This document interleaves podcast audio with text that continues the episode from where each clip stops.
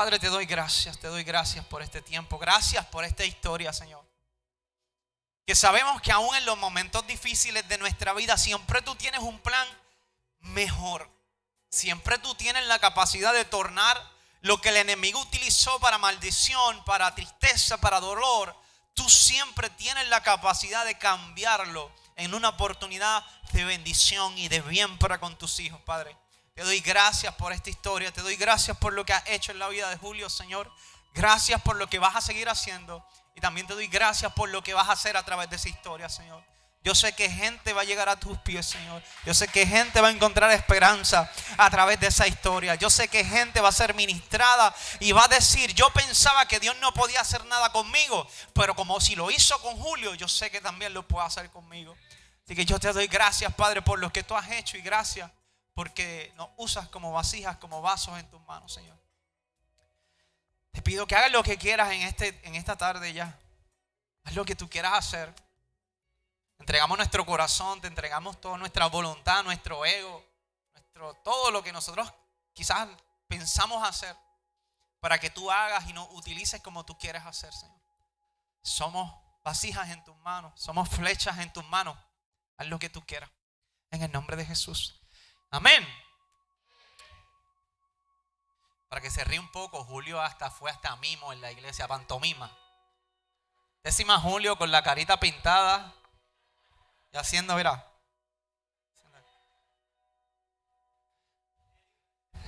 Lo tenía que decir Julio. Cada vez que Julio habla de su historia con nosotros, eh, con los líderes en alguna reunión, cuando estamos comiendo, lo que sea, siempre sacamos lo del mismo. No, no. Tema de conversación. Le he hecho el, ofrecimiento para el ministerio de pantomima. Eh, Julio, si tú si tú eres el líder, abrimos un, ministerio de pantomima en la iglesia. Pero no, ha querido, así que.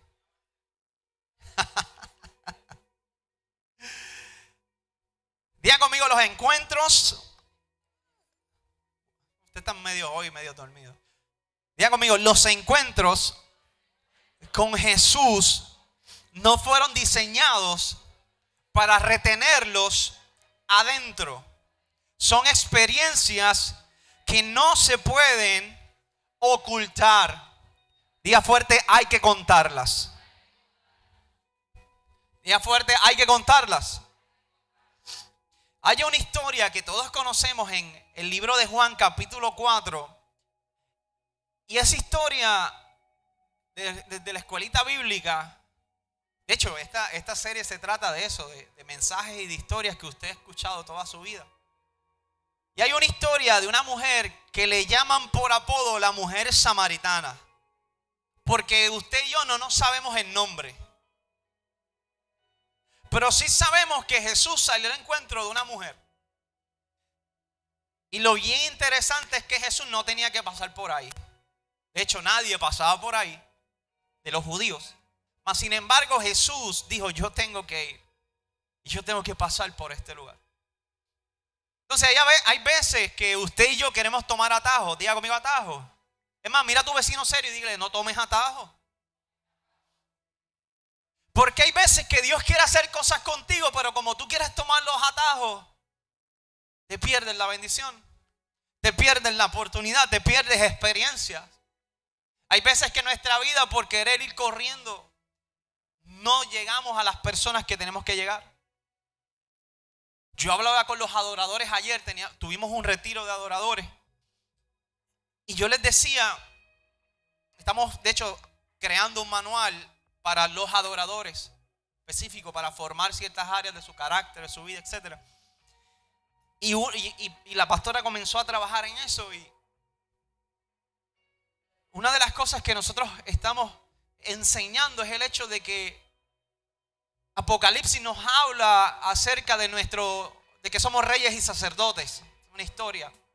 Es una, una eh, ilustración eh, eh, enfocada en qué Dios ha puesto en nosotros, ¿verdad? Entonces, hablaba acerca de la parte de sacerdocio, cómo nosotros como sacerdotes entramos a la presencia del Señor. Porque en el Antiguo Testamento solamente los sacerdotes entraban a la presencia del Señor. Entraban donde estaba el lugar santísimo, donde estaba el arca del pacto, que tipificaba la presencia del Señor. Y decíamos que ahora en este nuevo pacto nosotros cargamos la presencia del Señor dentro. Ay, ustedes están tristes hoy. Nosotros cargamos la presencia del Señor dentro. ¿Cuántos cargan la presencia del Señor? Pues si usted carga la presencia del Señor, lo que significa es que usted puede provocar encuentros de otras personas con la presencia. Ustedes están, hoy, hoy no sé qué le pasa. Yo creo que está lloviendo. Escuche esto. Si usted es sacerdote, en este tiempo, en este nuevo pacto, y usted carga la presencia del Señor, usted puede provocar oportunidades para que la gente se encuentre con la presencia del Señor a través de usted. En otras palabras, hay gente que no va a venir a la iglesia, pero va a ir al banco. Hay gente que no va a venir a este lugar, pero va a estar en la fila de la gasolinera. Y si ellos no vienen a la casa, la casa que es usted, puede provocar que ellos se encuentren con la presencia. Entonces usted puede provocar encuentros de otras personas con Dios a través de usted mismo, ya conmigo mismo. Pero si usted está ahí en la fila, celular, Candy Crush, eh, Facebook, Instagram, Twitter. ¿Quién tiene Twitter? ¿Nadie tiene Twitter? Dios mío, yo creé mi cuenta de Twitter y tengo un follow nada más, un alguien que me está siguiendo. Yerma y el Mari, si me estás viendo, gracias por ese follow. De hecho, nos pueden seguir a los pastores en nuestras cuentas de Instagram, en Facebook, en todos lados, porque eh, creamos esas cuentas para tener, no sé, algo más personal que la cuenta de la iglesia, ¿verdad? Así que nos dan un, nos dan. Entonces, si nosotros vivimos nuestra vida ajorada todo el tiempo, hay gente que se está perdiendo por tu culpa y por la mía. Hay gente que se está perdiendo a causa de nuestra irresponsabilidad con Dios es el hecho de que imagínense usted, vamos a poner que la presencia del Señor es esto. Y hay gente a su lado que necesita la presencia, pero ¿sabe lo que hace? Usted pasa con la presencia del Señor por el lado de la gente. Y ellos necesitándola. Y tú, como tienes tanta prisa, mira.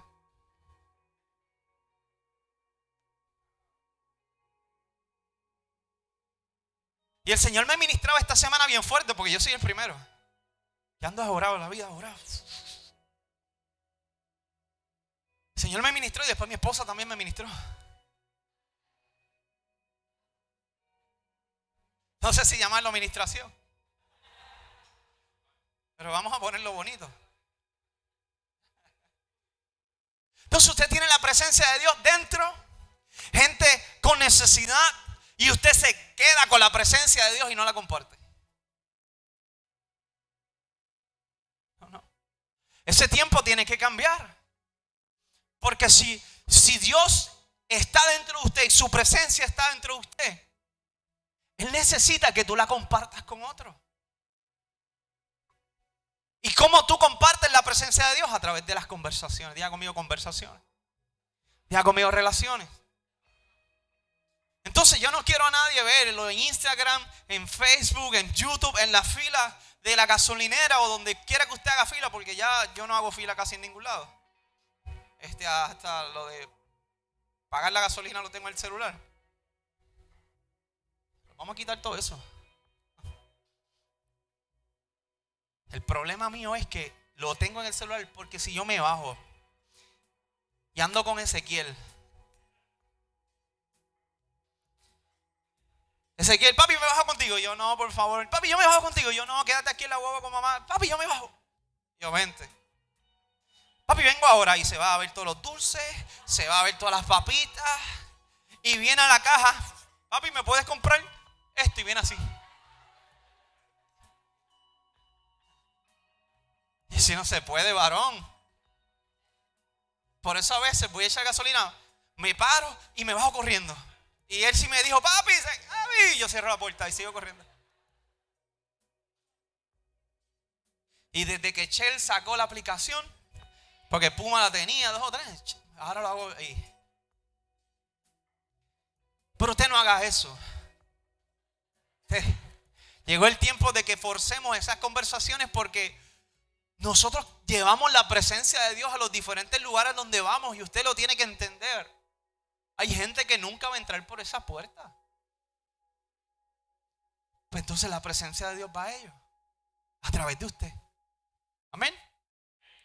Pues vamos a la Biblia, Juan capítulo 4, verso 1 en adelante. Voy a leer desde mi Biblia.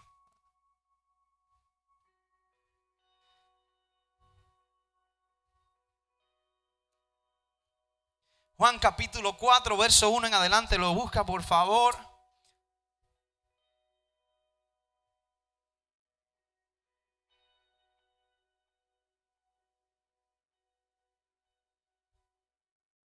¿Lo tenemos? Dice lo siguiente, lo leo en la nueva traducción viviente. Dice lo siguiente. Me voy a saltar un poquito, ¿está bien? Para no leerle toda la historia. Dice, vamos a empezar desde el versículo 4, pero vamos a leer un rato. ¿Están de acuerdo? ¿Sí? Dice, en el camino tenía que pasar por Samaria, el verso 4. Entonces, el verso 5 dice, entonces llegó a una aldea samaritana llamada Sicar, cerca del campo eh, que Jacob le dio a su hijo José. Dice, allí estaba el pozo de Jacob y Jesús cansado por la larga caminata, se sentó junto al pozo cerca del mediodía. Poco después llegó una mujer samaritana. Día conmigo, Jesús estaba primero. Poco, de, poco después llegó una mujer samaritana a sacar agua y Jesús le dijo, por favor, dame un poco para beber. Él estaba solo en ese momento porque sus discípulos habían ido a la aldea a comprar algo de comer. Jesús es bien sabio porque lo envió para church. Los envió para church. Necesitaba tiempo y espacio. Bueno, si José, mi hijo, José, estás viendo que trabaja en church, te amo, te bendigo. Esos son los mejores. Dice, la mujer se sorprendió ya que los eh, judíos rechazaban todo trato con los samaritanos. Los samaritanos eran judíos que se habían mezclado con otras razas y eran mixtos. Es como cuando tú mezclas un chihuahua de raza con algo que forma algo mixto. ¿Está bien? Un sativiris. Eh, bueno, vamos a clarificar, ellos no eran satos, eran hombres, ¿verdad? Y mujeres. Pero era una raza mixta, por tanto, los judíos, judíos, o sea, que nacían de papá y mamá judíos, eh, no se mezclaban con ellos. No, no les puedo contar esa historia, se, lo encuentro otro día. Entonces había una riña entre ellos que no se mezclaban. Dice, la mujer se sorprendió porque los judíos rechazan todo trato con los samaritanos. Entonces Jesús les dijo, entonces le dijo a Jesús, usted es judío y yo soy una mujer samaritana. Segunda regla que Jesús mezcló, hombre y mujer no podían tener conversaciones más cuando Jesús se le categorizaba como rabí o como maestro. No podía tener conversaciones a solas en ese tipo con mujeres. Dice, usted es judío, yo soy una mujer samaritana, ¿por qué me pide agua de beber? Jesús le contestó, si tan solo supieras el regalo que Dios tiene para ti y, con quién estás hablando, tú me pedirías agua a mí. Y yo le daría agua viva, diga conmigo agua viva. ¿Dónde está la juventud? La juventud agua viva, ¿dónde está? Es interesante porque usted no tiene idea de lo que es un agua viva. Bueno, la agua viva del, mar, usted la conoce. Pero cuando hablamos de agua viva, ¿qué usted se imagina que pasa por su mente? Agua viva, qué sé yo. Si tú tratas de entender esto, lo que es agua viva en este texto, tú no tú dices que agua viva, no sé, como que agua que se está moviendo o algo así. El contexto con el que se dice o la relación que Jesús está diciendo acerca del agua viva en el tiempo antiguo era eh, agua de manantial. ¿Qué pasa con el agua de manantial? Es que brota de un lugar que tú no tienes explicación y no la puedes contener. En ese sentido era agua saliendo del piso burbujeante como si tuviese algo ahí y la gente veía esa agua y no paraba de contenerse, o sea, no había forma. Entonces cuando Jesús le dice agua viva, le está diciendo, mira, lo que yo tengo para ti es, es, algo tan grande que no se puede contener. No es un pozo que el agua está estancada y tú tienes que enviar un balde con una soga para sacar el agua, sino que al revés es un agua que viene de adentro de la tierra hacia afuera eh, y no la puede contener, o sea, no hay nada que la detenga. Hay un agua que cae del cielo, hay un manantial que sale.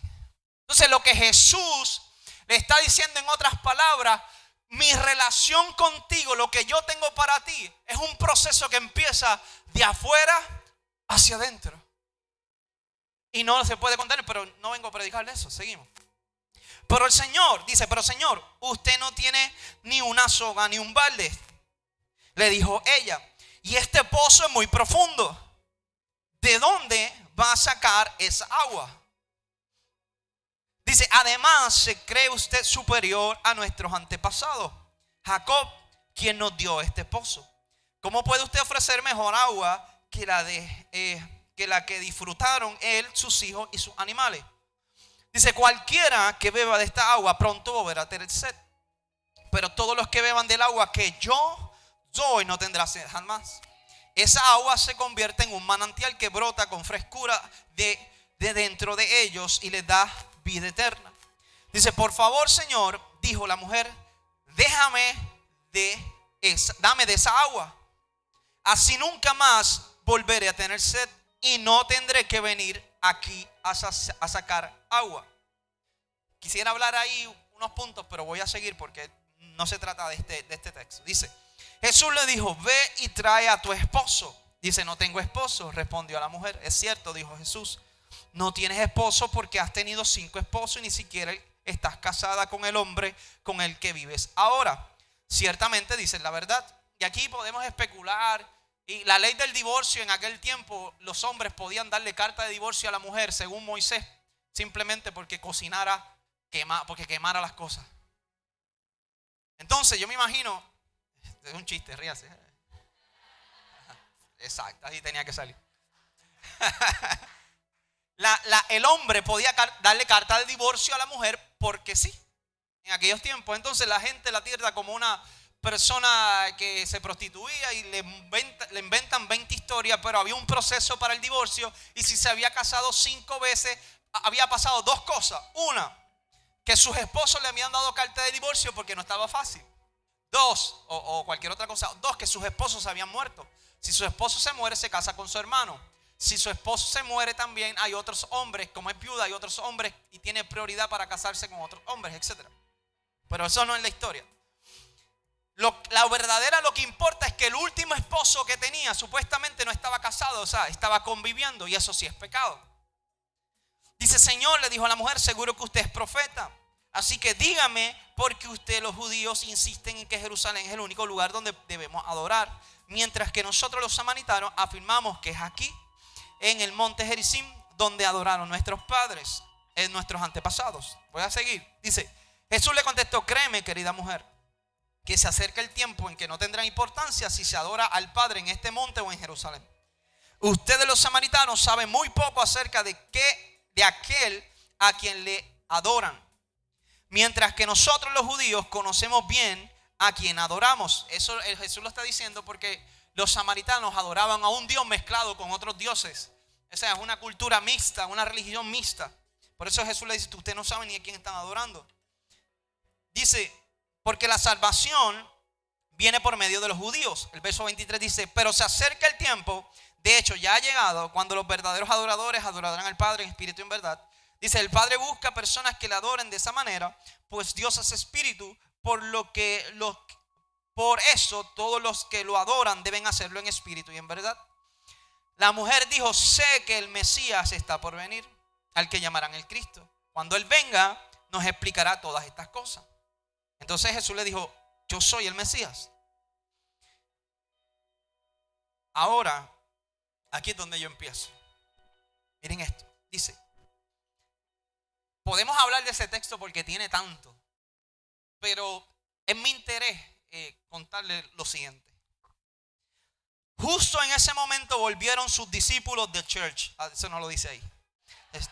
Dice, se sorprendieron a ver que Jesús hablaba con una mujer, pero ninguno se atrevió a preguntarle. Dice, ¿qué quieres de ella? ¿O por qué le hablas? La mujer dejó su cántaro en el pozo. Diga conmigo, dejó.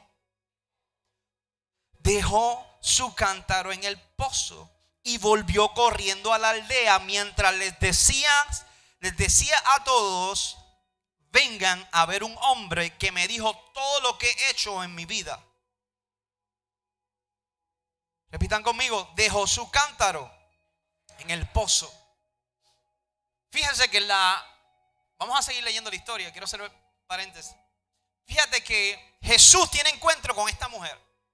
Ya les dije que no, no debía hablar por, su cultura, no debía hablar por, por, su, por su posición ante la sociedad como maestro. No debía hablar porque era mujer, no, no podía hablar porque era samaritana, pero Jesús rompió todas esas reglas sociales porque él quería darle una experiencia a esa mujer. En la antigüedad se decía que los judíos bordeaban ese lugar, esa zona, para no tener encuentros con los samaritanos. Pero Jesús dijo, yo tengo que pasar. ¿Por qué? Porque quería provocar un encuentro. Es interesante que Jesús llegó primero, diga Jesús llegó primero. Jesús siempre llega primero. Lo que pasa es que usted piensa que Jesús no ha llegado. Usted piensa que Dios no ha llegado a su vida y usted le dice, Señor, estás atrasado. Se supone que mi milagro era para hoy a las 12 del mediodía. ¿Qué está pasando?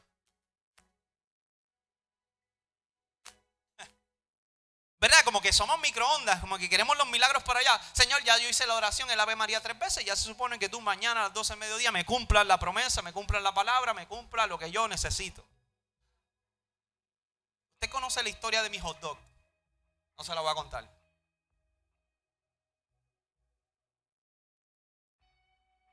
Entonces, Jesús, esto es un paréntesis que estoy haciendo para que usted entienda que Dios siempre llega primero a sus circunstancias. Dios siempre primero que tú sabe la solución. Dios siempre primero que tú estás listo y disponible esperándote que tú tomes decisiones.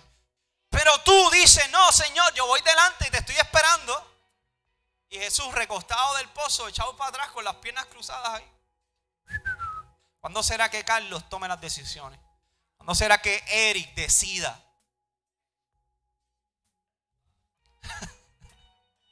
No sé. Y tu Señor, no has llegado. Señor, te estoy esperando. Y, y Jesús sentado en el pozo esperándote. Y tus decisiones te atrasan el proceso, pero tú crees que vas delante. Y siempre ponemos al Señor como que siempre está atrás. Como el Señor, ¿por qué no me contestas? Estoy esperando hace un tiempo esta promesa. Pero es que a veces nuestras decisiones nos alejan. Es que a veces nuestras decisiones saltan procesos en nuestra vida que quizás muchas veces tenemos que volver a repetirlos para poder llegar al lugar donde Jesús nos está esperando, para que entonces se cumpla o traiga cumplimiento aquello que ha dicho. Pero nosotros, Señor, tú me dijiste que yo iba a ser apóstol, Comienza a convocarte como apóstol, comienza a instruirte, comienza a discipularte, comienza a trabajar, comienza... Pero entonces queremos que el Señor cumpla cuando nosotros no estamos cumpliendo nuestra parte. Nada, pero Jesús estaba ahí. Y la mujer luego llega, tiene la conversación del agua y toda la cosa, y usted conoce la historia. ¿Y qué pasa? Esa experiencia que esa mujer tuvo con Jesús fue una experiencia donde ella no sabía ni reconocía con quién estaba hablando hasta que Jesús le dijo, bien has dicho, cinco maridos has tenido y el que ahora tiene no lo es. Y Jesús la confronta con su pasado y la confronta con su vida, no para herirla, sino para que sepa con quién él está hablando, ella está hablando.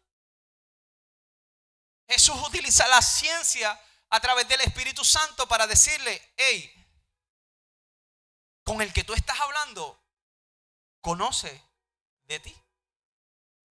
Y es que ella dice, wow, tú eres un profeta. Porque en aquellos tiempos, claro, los profetas tenían de ciencia, hay, historias de los profetas. Y comienza a tener esta conversación hasta que le dice, y comienzan a debatir sobre dónde se debe adorar y toda la cosa. no voy a entrar en eso. Pero lo que salta a la conversación es cuando él le dice, sí, mira, ¿sabes qué? hay un Mesías que va a llegar. Y ese Mesías nos va a enseñar y nos va a hablar. Y nos va a enseñar todas las cosas. Y Jesús le dice, con este es el que estás hablando. Entonces ella cambia la perspectiva de verlo como un profeta a que a través de la conversación, yo no sé si la conversación, escuche bien, que está aquí descrita, la única conversación está descrita en el libro de Juan. Escuchen esto. Sus discípulos estaban ahí. Sus discípulos estaban ahí con Jesús. ¿Dónde estaban? Church.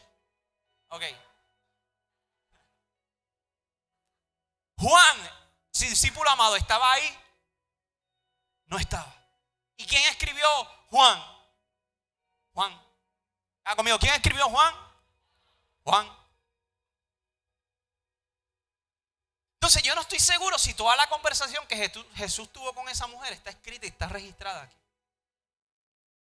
Pero por lo menos está registrado lo importante y lo que el, el, escritor quería que nosotros leyéramos y lo que el Espíritu Santo quería que nosotros le diéramos importancia.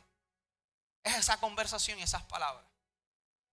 Pero cuando Jesús se le revela como el Mesías a esa mujer, yo, yo, yo creo que, para que tengan alguna idea, rapidito, en la antigüedad las mujeres no tenían testimonio alguno, nadie le creía lo que decían. Ahora hay que creerlas porque si no, hay que creerles porque si no, estamos fritos. Pero en la antigüedad las mujeres no tenían voz ni moto, las mujeres no podían dar testimonio, las historias de las mujeres no se consideraban. Por eso es que esto lo hace más poderoso, porque Jesús se le revela a una mujer. Por eso es que la cruz es otra cosa, la resurrección es otra cosa. ¿Sabe por qué? Porque las que vieron a Jesús o que las que vieron la tumba vacía fueron qué? Mujeres.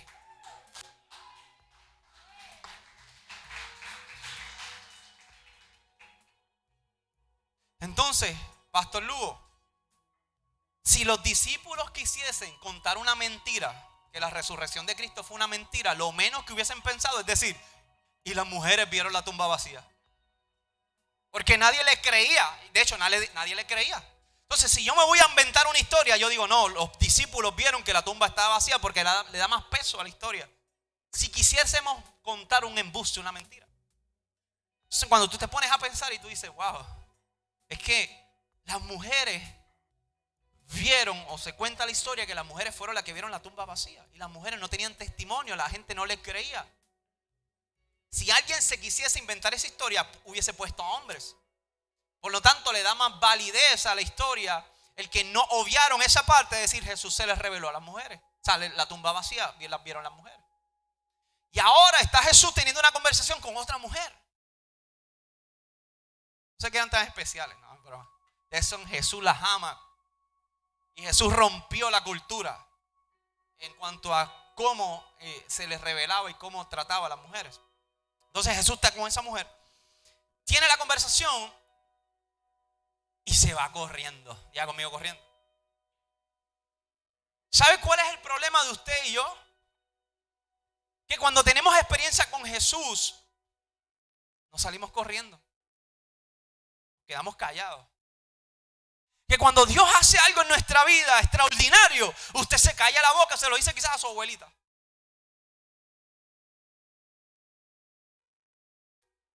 Porque algo que pasaba con esa mujer, todos lo conocen, es que ella iba sola a buscar agua. ¿Por qué iba sola a buscar agua? Porque tenía temor, porque sentía miedo, porque estaba avergonzada de buscar agua con las mujeres, con todas.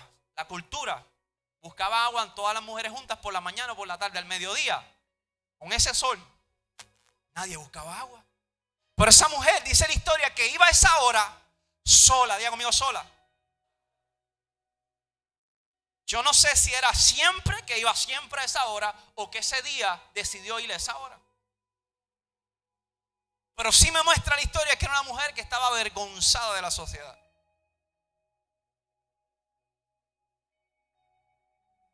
Entonces, ¿cómo? Una mujer avergonzada, una mujer que iba sola a buscar agua, que estaba en pecado porque no estaba casada con su último, con su último pareja, quizás porque estaba hastiada de los cinco matrimonios, porque todo el mundo la dejaba o porque se le morían o porque no sé, esa historia no lo sabemos. Pero ese último no se había casado, no tenía un compromiso, por lo tanto la sociedad la conocía. Y ella no quería irse y juntarse con todas las demás mujeres porque tenía temor porque estaba avergonzada. Había conmigo vergüenza. Hay veces que nosotros estamos así ante la sociedad.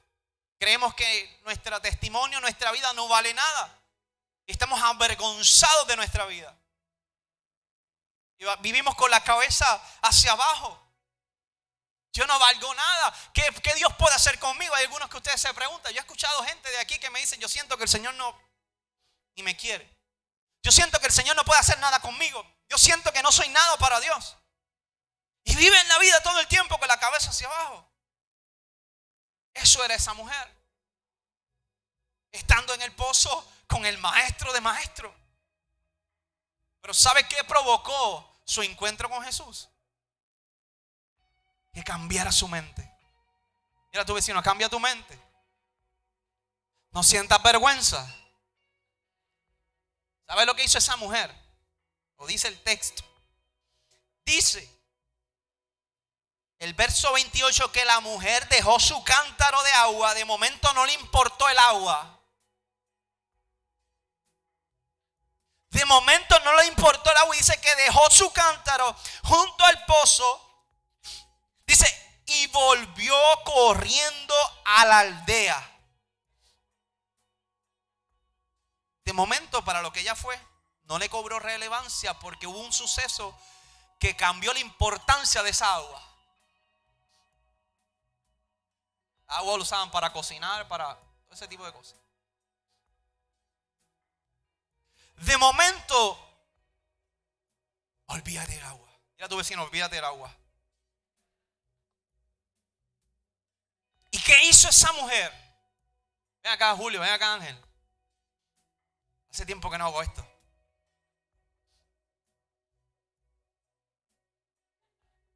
Búscame, un, cubo, búsqueme un cubo, Nidia, Giselle o alguien por ahí. Pero uno bonito.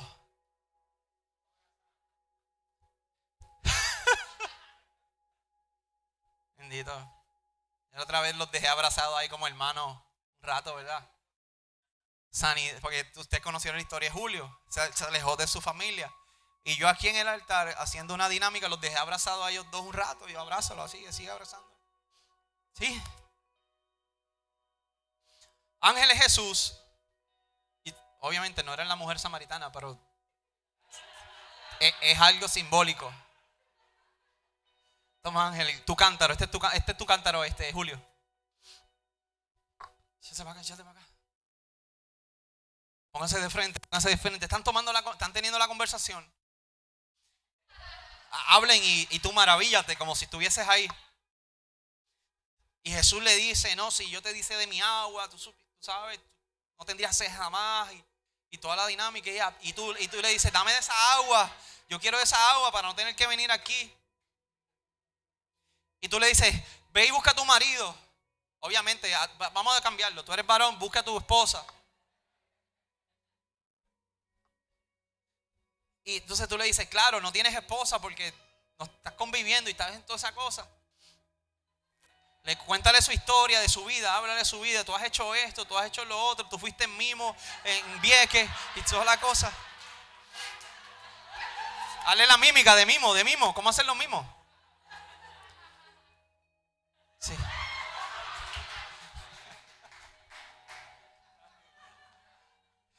Entonces, tú le cuentas todo esto y tú bajas la cabeza, te pones triste porque entonces de momento Jesús reconoce toda tu vida y tú dices, wow, y, tú le dices, ¿sabes qué? Dile, dile, dile, ¿sabes qué? Va a venir el Mesías un día y nos va a enseñar todas estas cosas. Y tú le dices, yo soy el Mesías.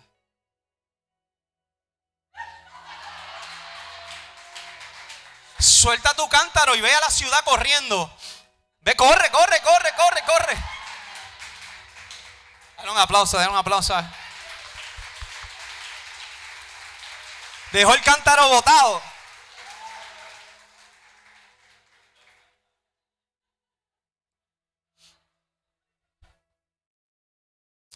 Es que con ellos dos la historia es más interesante. Si hubiese cogido a Yachira o alguien así, no la puedo. Escuchen esto. La mujer dejó lo que era importante y lo que era relevante y lo que ella necesitaba en ese momento. Porque hubo algo que sobrepasó la prioridad del momento. Ya en ese momento el agua no era tan importante como el encuentro que tuvo con Jesús. Cuando tú tienes un encuentro con Jesús, todo lo demás es irrelevante. Cuando tú tienes un encuentro con Jesús, ya todo lo demás pasa a segundo plano. Jesús es primero. Pero ¿sabe qué? Algo me enseña esa mujer. Y es que ella no se quedó callada. Es que ella no siguió buscando el agua que necesitaba. Cambió su necesidad. Porque la necesidad de buscar agua para su esposo y para, para su, eh, con el novio con el que estaba conviviendo, yo no sé. Y hace la pastora, no, no son novios, son amigos. ¿Usted conoce a la pastora? Y yo abro los ojos así, yo, ¿cómo es eso?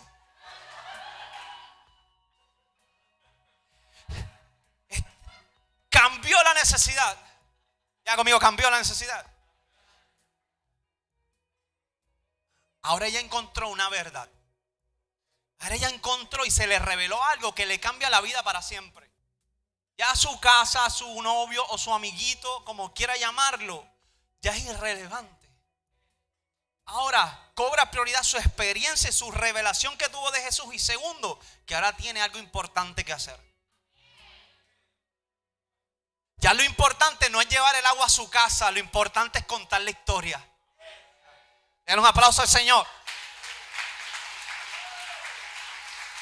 Ya no es relevante sufrir una, una necesidad fisiológica, porque cuando hay encuentros con Jesús, el plano físico cambia. Ya no hay necesidad de lo físico, ya, ya es una experiencia espiritual y tu necesidad ya, ya pasa a un segundo plano.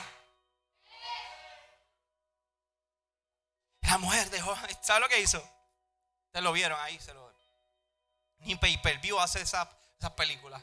Ni Disney hace las películas que nosotros hacemos aquí. De hecho, hago un paréntesis para decir que estas navidades van a ser las mejores en TAP.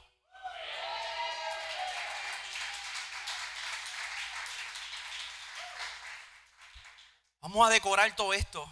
Bien brutal. Espero. Venimos con musical. Vamos a hacer musical, vamos a hacer funciones en el nombre de Jesús. ¿Sí? Vamos a tener las mejores celebraciones y vamos a tener la mejor fiesta. Ya tenemos hasta la batucada, vamos a tener un revolú aquí del Señor.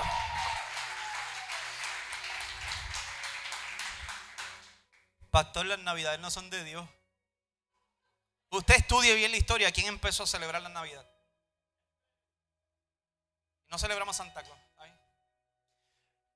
Pero luego vengo con esa historia para que usted entienda de dónde nace la verdadera Navidad. Pero nada, es otro tema.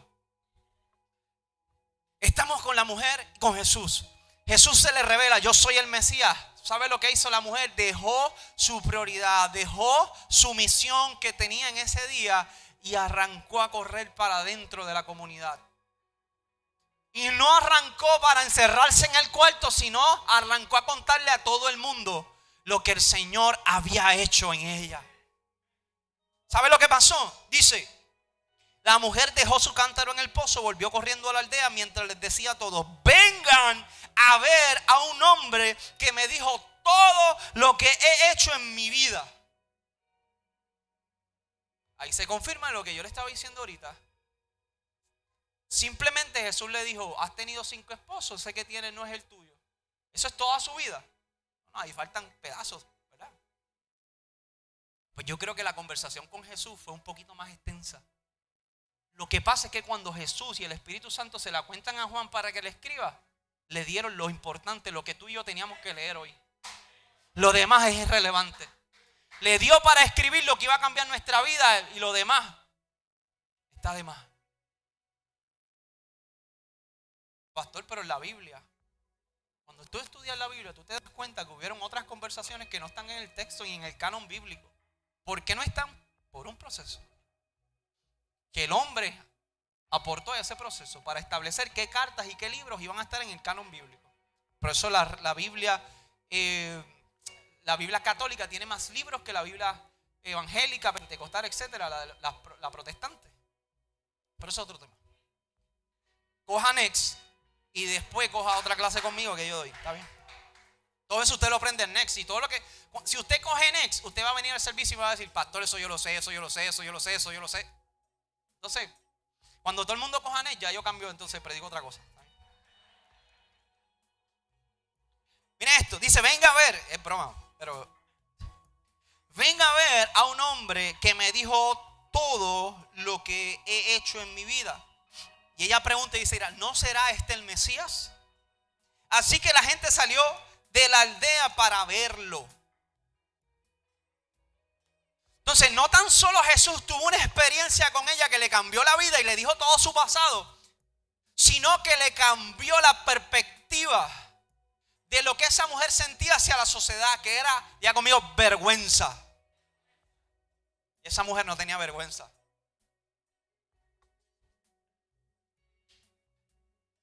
Y esa mujer cambió su perspectiva y su prioridad y su cultura porque ella no podía decir que ella habló con un hombre. ¿Cómo ella iba a ir a otros hombres a decir, estuve hablando con un hombre allí en el pozo? Ah, y era judío. La linchaban allí mismo. Esa, esa parte cultural y social, ella la rompió juntamente cuando Jesús tuvo ese encuentro con ella. Y de momento, la pena, de momento, la vergüenza se le fue. Si tú hoy que estás aquí estás avergonzado por algo que hiciste en tu vida, los encuentros con Jesús los borran para siempre. Cuando Julio cuenta su historia aquí, no lo cuenta como alguien avergonzado, lo cuenta como alguien que está contando una historia que fue cambiada y limpiada por Jesucristo.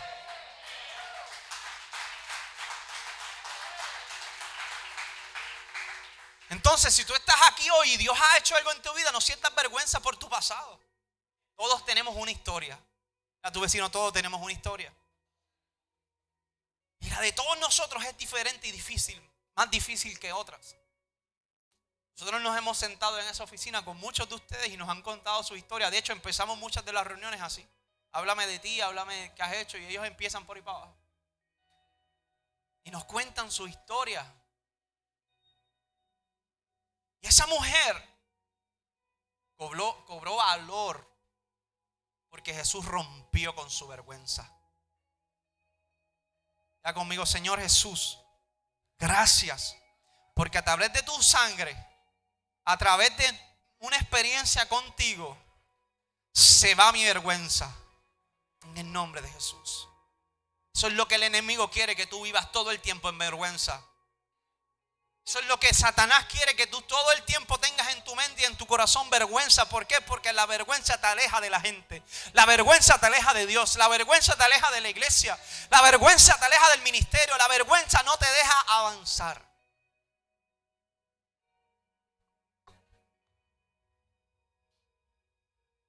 una experiencia.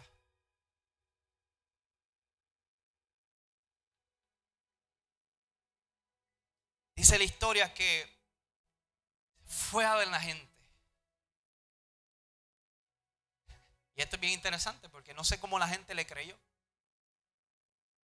Pero algo hizo, algo había en ella, algo había ocasionado esa experiencia que la gente le creyó.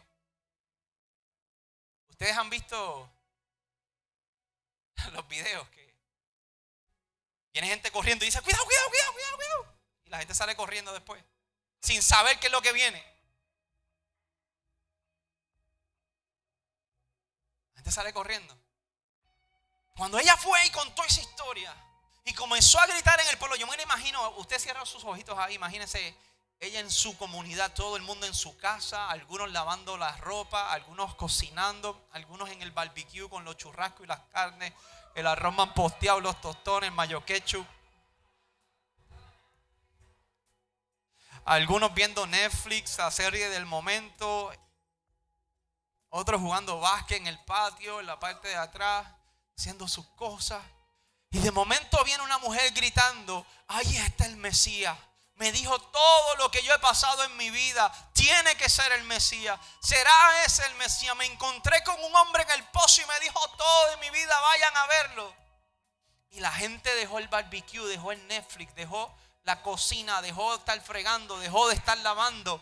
Porque vio, escuchó la voz y vio a una mujer que había sido cambiada, que ya no tenía vergüenza. La gente conocía y sabía quién era ella La gente reconoció el paralítico, ¿se acuerda la historia? Reconoció el paralítico y dijo, este no era el que era paralítico y ahora está caminando y está hablando de Dios. Algo tiene que haber pasado en su vida. Y yo quiero ser parte de eso, yo quiero ir a verlo. Cuando esta mujer sale corriendo y empieza a gritar, la gente se debe haber quedado, pero espérate, no es, no es aquella la que va escondida a buscar agua, no es aquella la que tiene temor de la gente, no es aquella la marginada, no es aquella la que todo el mundo está hablando de ella. De momento ya su cara no está mirando al suelo, ahora está alegre, está contando, está... ¡Wow!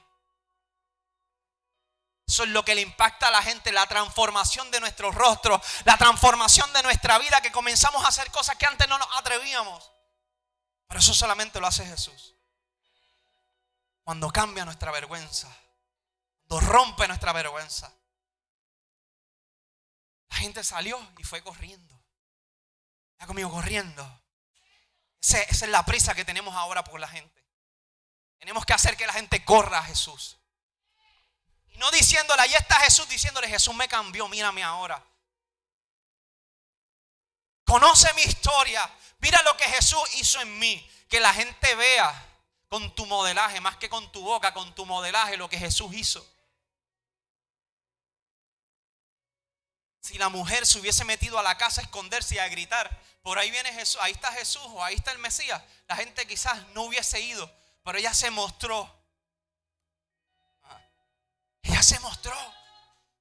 Y la gente pudo ver que aquella mujer avergonzada ya no era. Había pasado algo.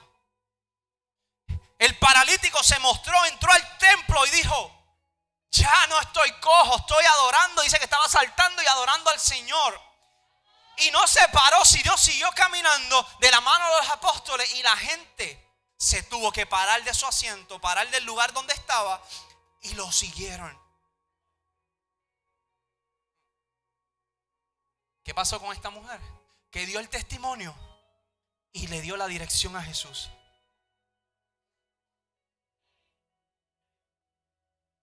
Contó su historia y dijo, el que hizo esto en mí está allí.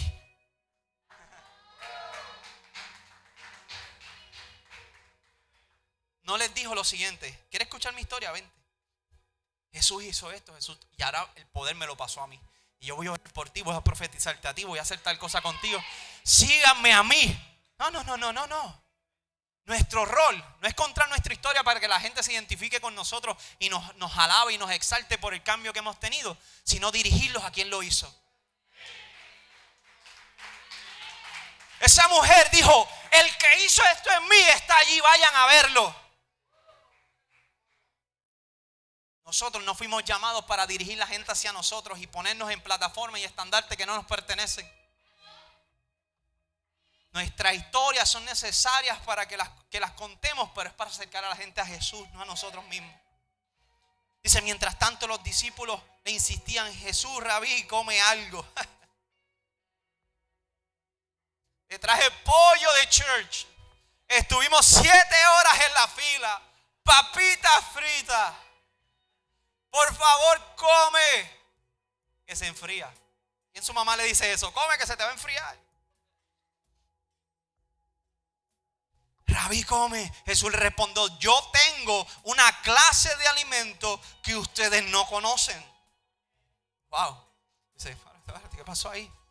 Yo tengo una clase de alimento que ustedes no conocen. Dice, les habría traído a alguien, de, dice la, la, pregunta, el verso 33 dice, le habría traído a alguien de comer mientras nosotros no estábamos. O sea, ellos se preguntaron, ¿alguien le trajo comida antes? ¿Alguien fue a otro fast food que lo atendieron antes?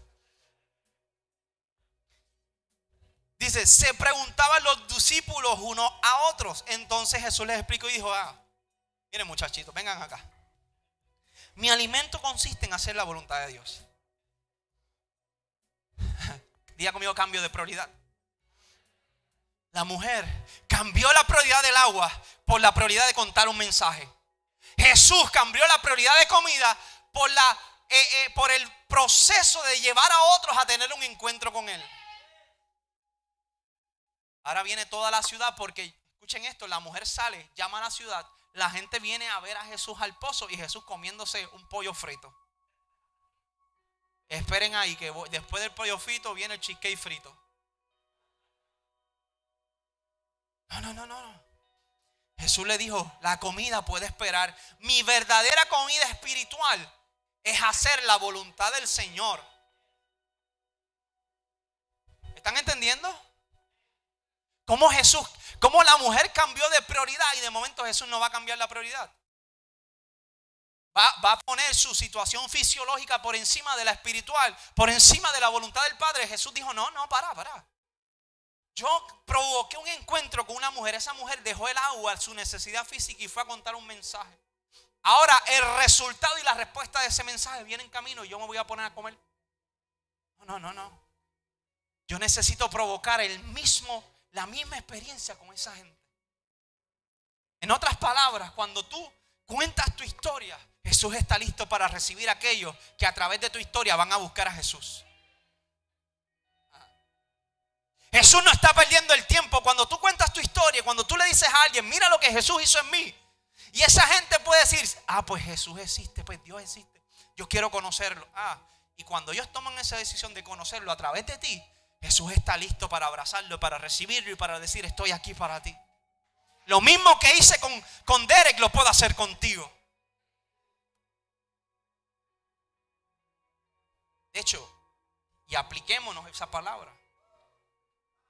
Hay cosas que pueden esperar. Dile a tu vecino, hay cosas que pueden esperar. Lo verdadero y lo importante es lo espiritual. Es lo que Dios quiere hacer. Es hacer la voluntad del Padre por encima de nuestra necesidad.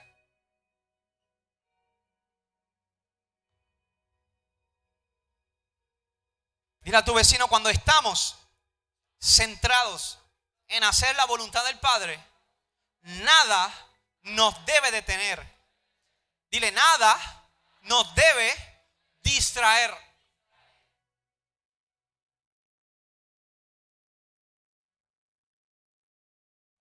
Esta historia está brutal. Siempre nos enfocamos, pastor, en, en la mujer, en la conversación de Jesús y no vemos lo que pasó después. Las historias son las que transforman, iglesia. El milagro que Dios hizo en tu vida, la transformación que Dios hizo en tu vida fue el milagro eh, eh, a nivel pequeña escala. Para que se vaya a grande escala el milagro es que la gente reconozca quién lo hizo. Y para que la gente reconozca quién lo hizo, tú tienes que contar lo que Dios hizo en ti. Jesús en la escritura nos demuestra, y se lo dije el domingo pasado, que las cosas Él las hacía en público. ¿Para qué? La mayoría, porque hizo cosas en lo privado para que la gente reconociera el poder de Dios. Para que la gente le diera gloria al Señor. Pero usted y yo quedamos callados. A nadie le va a importar mi historia. ¿Quién se imaginó la historia de Julio? De hecho, y no contó un montón de cosas. Pero ¿quién? Tú, un muchachito que lo ve buena gente, abraza a todo el mundo, todo el mundo lo quiere. Wow. Pero fue a través de esa historia, a través de ese proceso, a través del encuentro que tuvo con Jesús, que entonces hubo esa transformación. Entonces la gente ve la gloria, pero no conoce la historia. La gente ve a todos esos muchachos, a todos, a, todos nuestros líderes, ministros, en posiciones y sirviendo, pero no conocen su historia. Conocen lo que Dios hizo. Y van a ver domingo tras domingo historias de hombres y mujeres de Dios que sin Dios hoy no estuviesen aquí. Sin Dios hoy estuviesen quizás en el, en el escondite, lo más, wow, eh, lo más perdido que usted se puede imaginar. Yo soy uno. Entonces, seguimos rapidito, que ya Julián me está diciendo ahí que no tengo tiempo. No, pero no me está diciendo nada. Dice, mi alimento consiste en hacer la voluntad de quien me envió y en tomar, en terminar su obra. Ustedes conocen el dicho, hay cuatro, escuchen esto, esto es poderoso. Hay cuatro meses entre la siembra y la cosecha. Hay cuatro meses entre la siembra y la cosecha. Pero yo les digo, despierten y miren a su alrededor. Los campos ya están listos para la cosecha. A los segadores se les paga un buen salario y, los, y los frutos que cosechan son personas que pasan a tener la vida eterna. ¿Qué? Escuche, Le voy a dar para atrás. ¿Tenemos efecto de rewind? No, me dicen que no. Dice, a los segadores, ¿qué son los segadores? Que plantan. Dice, los segadores se les paga un buen salario y los frutos que cosechan son personas que pasan a tener vida eterna. El que siembra, voy a seguir rapidito. ¿Qué alegría le espera tanto al que siembra como al que cosecha?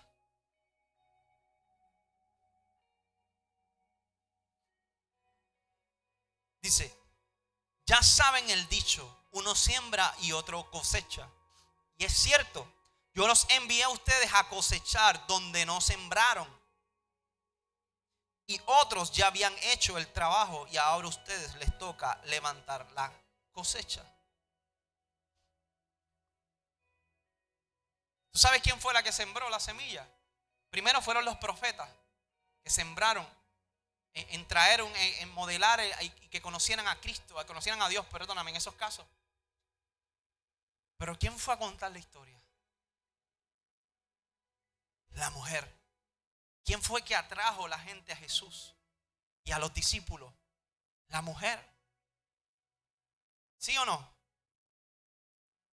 Cuando usted cuenta su historia, usted está sembrando una semilla en la gente. Pastor, le conté mi historia y no hicieron nada. Sembraste la semilla. Pastor, le conté mi historia, le, añadí hasta un poquito, suave, para hacerla más contundente y no pasó nada. Él es suave, cuente la verdad. No, diga, estoy hablando aquí en, alegorías como Jesús. Tú son en alegorías cuando tú exageras y la Biblia hay mucha alegoría.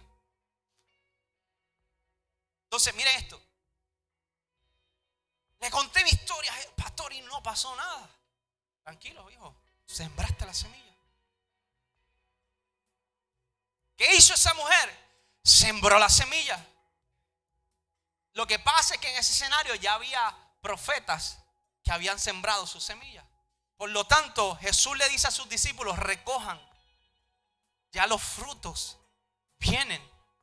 Son gente que pasa de qué? De muerte a vida. Gente que pasa a la vida eterna. Entonces su proceso, cuando usted cuenta su historia, usted comienza a verlo como que está sembrando una semilla. En el caso de la mujer fue instantáneo, contó la historia, la gente vino a Jesús. Hay momentos en su vida y en la mía que vamos a contar nuestra historia y la gente se va a reír, la gente no le va a hacer caso. Quizás la gente no lo va a tomar como tú lo tomaste, pero sabes que en el momento perfecto va a brotar el fruto. Porque sabes que no es tu responsabilidad ni la mía de echarle agua a esa semilla. En 1 de Corintios capítulo 3, verso 6, voy terminando, dice lo siguiente, dice, yo planté en sus corazones, dice el apóstol Pablo. Apolo regó, pero fue Dios quien hizo crecer. O sea, no importa quién planta o quién rega, la importante es que Dios hace crecer la semilla.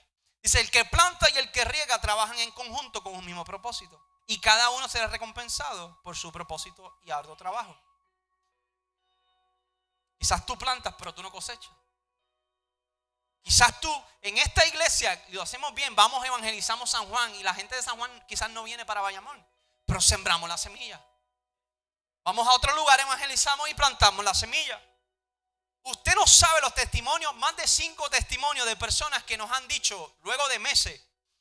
Una de nosotros días, hace, hace unas semanas atrás, vino aquí a la iglesia y dijo, mira, quería ir a la iglesia y me acordé que ustedes habían pasado por mi casa. Hay otros que dijeron, mira, me acordé de que ustedes fueron al movie night y hicieron un, un allí. Pero no nos dijo eso. Para añadirle un poquito a la historia. Y me acordé y vine. Plantamos la semilla, ya plantamos la semilla. Entonces usted no crea que porque en el momento no ve una respuesta significa que su, que su historia no vale o que su historia no va a, ser, no va a tener el cumplimiento. No, no, no, no. Es que tu historia es una semilla. Ya conmigo, mi historia es una semilla. Mira lo que dice. Dice, uno siembra y otro cosecha. Y es cierto. Usted sabe que en, la antigüedad y ahora mismo en la agricultura tú pones una semilla y depende del fruto, se tarda meses en brotar y traer fruto. Y quizás cuando van a recoger el fruto ya usted no está ahí.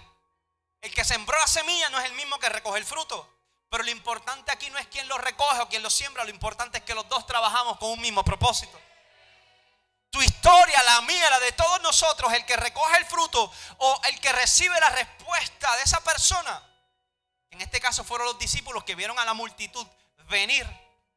Jesús le dijo, ahí está la cosecha, recójanla. Ustedes no sembraron, ustedes no hicieron nada en esa gente, pero les toca cosechar. Hay gente que llega a esta casa que no fueron sembrados aquí, vienen de otros lugares, vienen de otros propósitos y nosotros cosechamos el fruto.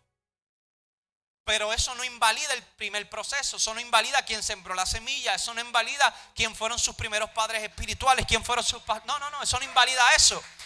Lo que establece que todos trabajamos para un mismo propósito. Dice, yo los, el 38 dice, yo los envié, envié a ustedes a cosechar donde no sembraron. Otros ya habían hecho el trabajo y ahora ustedes les toca levantar la cosecha. Verso 39 y terminamos. Dice, muchos samaritanos de esa aldea creyeron en Jesús porque la mujer había dicho, Él me dijo todo lo que hice en mi vida. Cuando salieron a verlo, les rogaron que se quedara en la aldea. Así que Jesús se quedó dos días, diga conmigo, dos días. Tiempo suficiente para que muchos más escucharan su mensaje y creyeran. Luego le dijeron a la mujer, ahora creemos, no solo porque tú nos dijiste, sino porque lo hemos oído en persona. Ahora sabemos que Él es realmente el Salvador del mundo. Ponte de pie.